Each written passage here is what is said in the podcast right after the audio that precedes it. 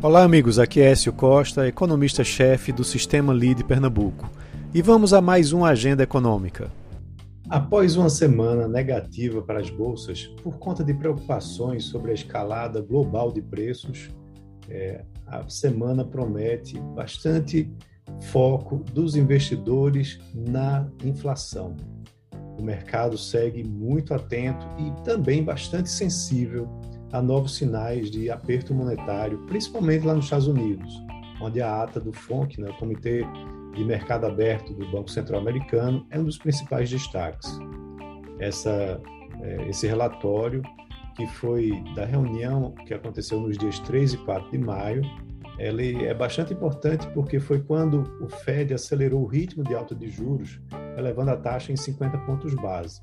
E essa ata vai mostrar como que o Fed está se comportando em relação à manutenção das taxas neutras ou se vai ou não mover os juros para um território mais restritivo. O documento vai ser divulgado na quarta-feira.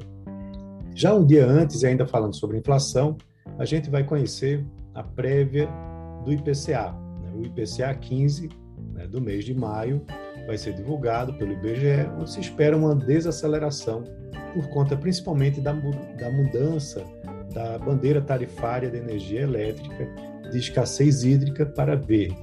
Além disso, alimentação e combustíveis também vão contribuir para uma redução da inflação, só que os núcleos ainda devem se manter pressionados.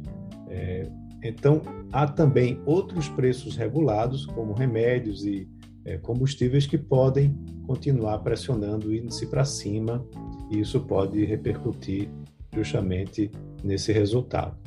Na quinta-feira, teremos os dados do CAGED, né, mostrando o desempenho dos empregos formais, tá? e se os números continuarem positivos, será o quarto mês consecutivo do CAGED em território positivo. Também podemos ter aí um saldo bastante robusto no mercado formal de trabalho. A expectativa é de geração líquida de 200 mil empregos formais. Com a continuidade da greve dos servidores do Banco Central, o mercado vai ficar sem a referência né, das previsões do Boletim Focus, isso pela terceira semana consecutiva. E lá em Brasília, uma importante votação na Câmara dos Deputados sobre a proposta de redução do ICMS de combustíveis, energia telecomunicações e transportes públicos. Se esse projeto de lei for aprovado, há uma queda potencial da inflação de até 1,5 ponto percentual, mas isso vai gerar um custo fiscal né, avaliado em cerca de 56 bilhões de reais por ano para estados e municípios principalmente. Isso, é, quem divulga esse dado é o Itaú, né, e tem uma expectativa importante sobre isso. Lá fora, a gente tem dados importantes sobre atividade e inflação nos Estados Unidos.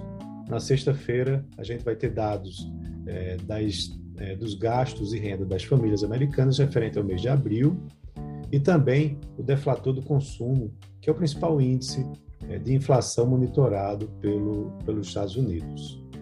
É, Teremos também a divulgação dos PMIs, que são os índices de gerentes de compras é, que acompanham o desempenho das empresas do setor privado.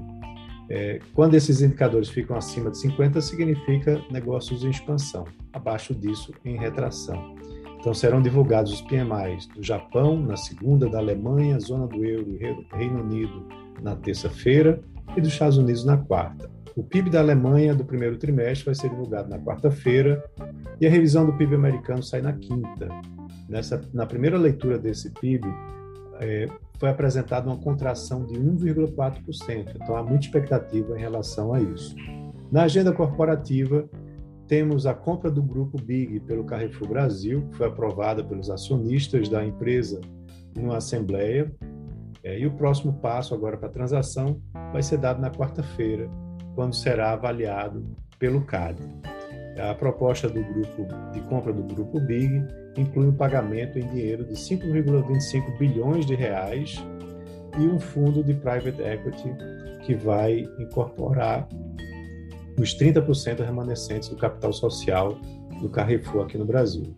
Na quarta, a Raizen também vai, fa vai fazer um encontro com investidores e analistas e a COSAN faz um evento semelhante no dia seguinte. Então é isso. Um abraço a todos e até a próxima.